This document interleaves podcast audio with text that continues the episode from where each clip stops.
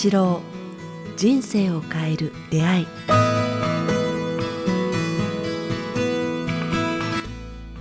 こんにちは早川洋平です。北川八郎人生を変える出会い、えーこの番組は YouTube と Podcast でお届けしています、えー番組のフォローチャンネル登録をよろしくお願いします。ということで北川先生今週もよろしくお願いします。よろしくお願いします。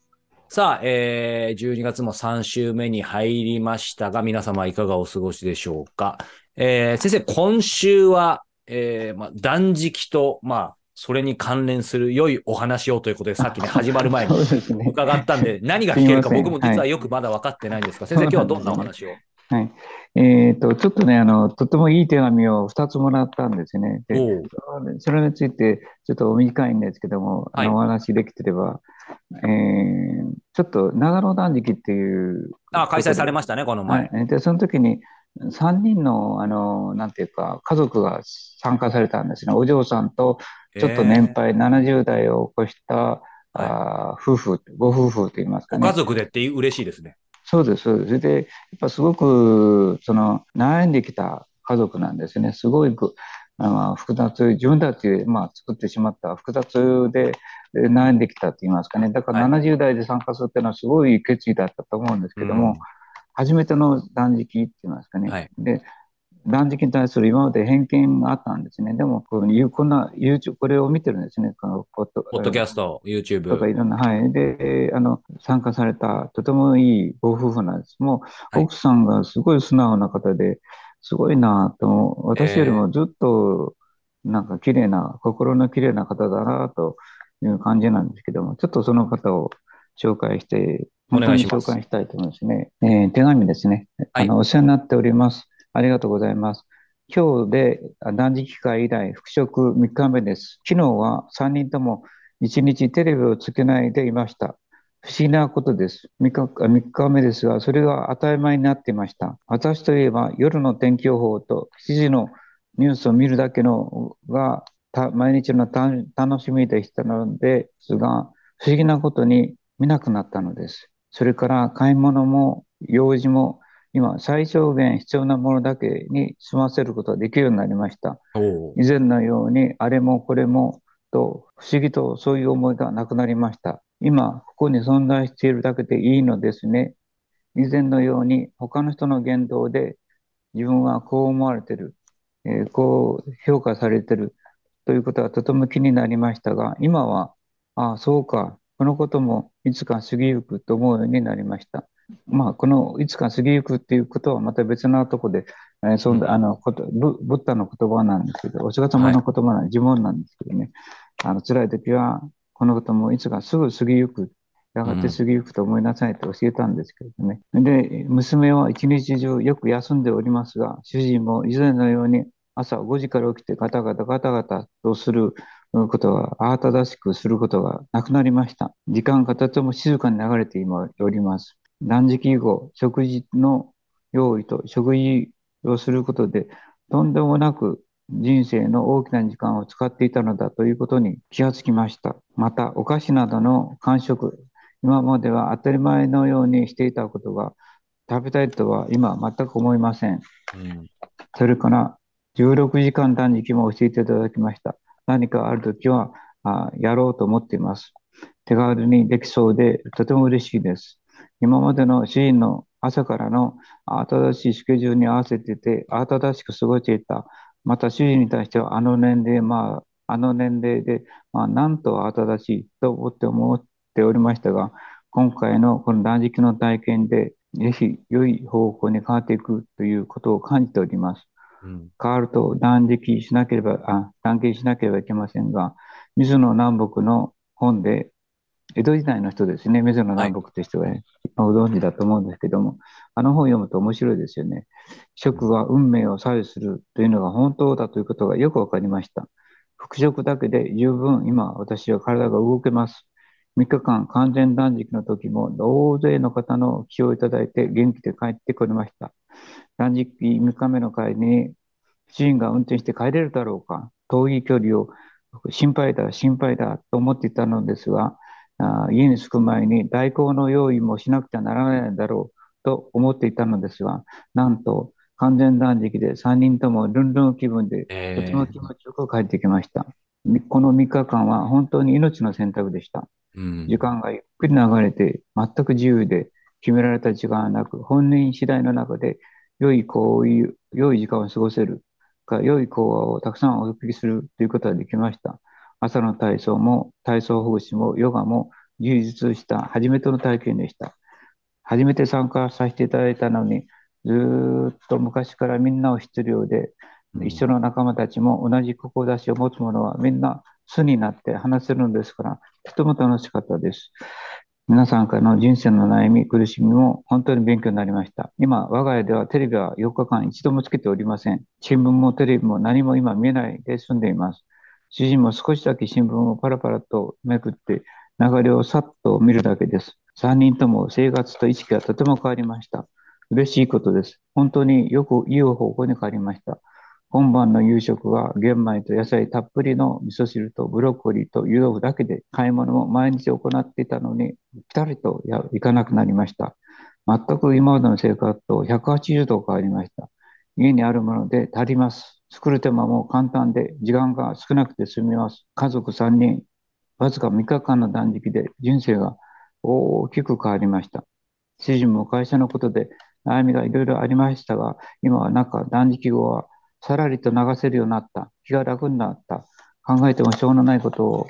突っ込まないと言っております。気持ちが楽になることがどれどれほどありがたいことか、しみじみわかります。ありがとうございます。という、こう、まだ続くんですけど、なんか、すごく断食で、家族の断食がこんなにいいものかっていうことを、こう、ちょっと、うん、知ったって言いますかね。いや、やっぱお手紙で直接いただくとすごいですね。もうなんかは入ってき方が聞いてる方も。そうですね。で、な、何の話をするんでしたっけ？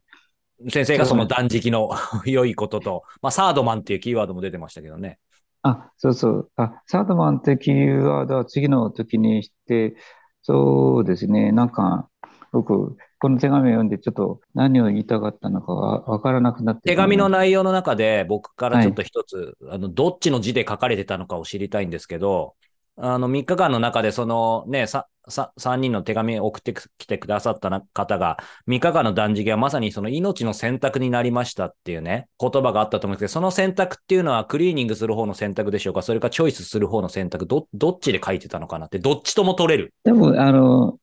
その手紙には書いてあったと思うので。はい。えっと、アラフォーですね。アラフォうんー、アラフォーですね。はい。先生の方でその洗う命の選択っていうのは多分先生ご自身がすごく納得されると思うんですけど、なんかちょっとその辺を解説いただきたいんですけど。私はこう、断食とか、いろんな勉強会とか、自分を高めることではないと思ってるんですよ。おーはい。そうではなくて、自分をいかどれだけ透明にできるかが問題だ。うん。うん。だから、あの、自分をアップさせるとか、力をつけるということを考えないでほしいっていつも言ってるんですね。うん。でなくて、どれぐらいか純粋になれるか、どれだけ透明感を持たれるか、どれだけこう澄んだ気持ちで生きていかれるかの方が大事だから、力をつける必要はないよ。うん。それよりも落ち着けて、透明感ある姿や目や気や生き方をする方が、なんと我々をまあ豊かにしてくれるかってことに気づいてほしい。だから、アップすると、すごい、なんか、力、相手を支配したり、パワーがいるから、いるけれども、住むということは、静かにそあの過ごすことで、そんなにこう、あ静かなるエネルギーでいいんだっていうことを言いたいんですね。確かに、しかもそのアップだとね、どうしても他者と絡んできますけど、今のその住む方だと、やっぱりどこまでも自分の中とね、向き合う感じになりそうですよね。誰も傷つけることもなさそはい。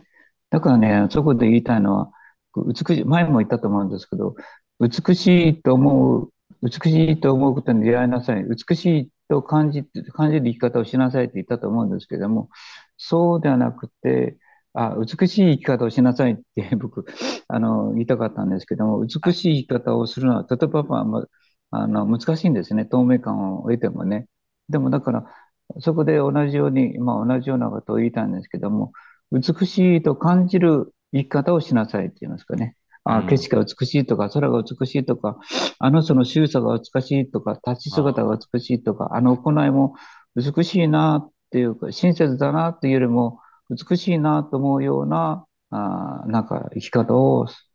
感じ方をするといいよって言いますかね。美しい生き方をするのは難しいけれども、確かに。美しいと感じる生き方をしてごらんって言いますかね。感じるだとね、自分自身だけじゃなくて逆に他者のここが素晴らしいなとか、空のここが綺麗だなとか、普段見落としがちなことを見て幸せになれそうですよね。その通りですね。だから、感じるような生き方をしていると、価値観の転換が起きるって言いますかね。確かに。でもそういう話が上がっていると、やっぱりね、先生とこうこう僕も話、お話聞かせていただいているときは、そそれをまさに感じられるんですけど、やっぱり日常気をつけないと、あの、幸せに生きてる生きてるって思ってても、その感じることを忘れる。なんていうんだ、その感性、美しいとか綺麗とかね、なんかそういったものをこう、下手したら毎日忘れて生きてる日ってありますよね。あそうですね。うんうん、まあ、それでいいと思うんですけどね。だから、こういう話聞いたり、こういう人間にやったときに、あその立ち姿が美しい、えー体臭が美しい、から目が美しい、なんか声が美しいというふうに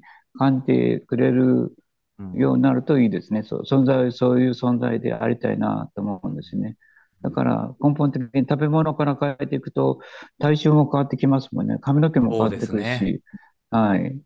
だから釣りや南北の言う食べ物から変えていけっていうのはあ本当だと。私は何十年、40年やっていますけども、本当にそうだと思いますね。うん。確かに。そして何かを足すより、まあ本当に引くって文字通り断食もそうですけどね、なんかいろんなサプリとかいろんなの取るのもいいかもしれないですけど、やっぱりまずね、た食べないで引く、引くことって大事ですよね。ああ、そうですね。価値観の転、価値観の転換が起きるという、まあさっきの、まさしくさっきの方の話なんですけれども、はいあの、やっぱ、うん、年間、そういうチャンスに出会うということが大事ですね。そして、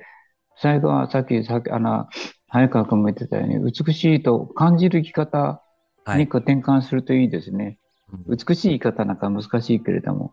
だから、私はホテル出るときは、全部来た、入ったときと同じように元に戻して出ていくようにしてるんですよ。ああ。ぐちゃぐちゃにしないで、タオルも全部拭いて、なんかトトイレもきれいにして、風呂もきれいにして、布団もきれいにして、畳んで、スリッパも揃えて、うんなんか、もっと来た、入ってきた時と同じようにして出てきるようになりましたね。前はごちゃごちゃして出てきたんですけども、あの、今、さ最初のうちは、えっと、掃除する人の目を意識してたんですけども、今はもうそうではなくて、きち、きちんときれいにししないと、なんか出ていけないような感覚になってますね。まあ、だから、そういう自慢ではないんですよ。だから、そういうことができるようになっやっと最近ですけどね。でも変われるってことですよね。そうですね。なんかそうしないと、部屋から出ていけないみたいな感じは。はい。ありがとうございます。さあ、ということで、引き続き、えーこの番組では皆様から北川先生のご質問、ご感想をどしどしお待ちしております。えー詳しくは概要欄をご覧いただけたらと思います。そして、えー毎月ね、えー15日に近い日曜日に、えー開催している、えー楽神会、リアルとオンラインで、えー来年1月もですね、開催される予定です。え1月は14日日曜日13時半からの、えー予定ですので、こちらぜひ、えーホームページとチェックしてみてください。そして、えー瞑想の基本と実践の、えー音声プログラム、引き続き、えーお届けしています。えー北川先生の、えー声で直接、えー瞑想が学べ、えー瞑想実践できますので、こちらも概要欄の URL をチェックしてみてください。ということで、えー今週も北川先生のお話をお届けしました。来週は、えー年内最後の放送となりますので、ぜひ、えーご聴取、ご視聴いただけたらと思います。北川先生、今週もありがとうございました。ありがとうございました。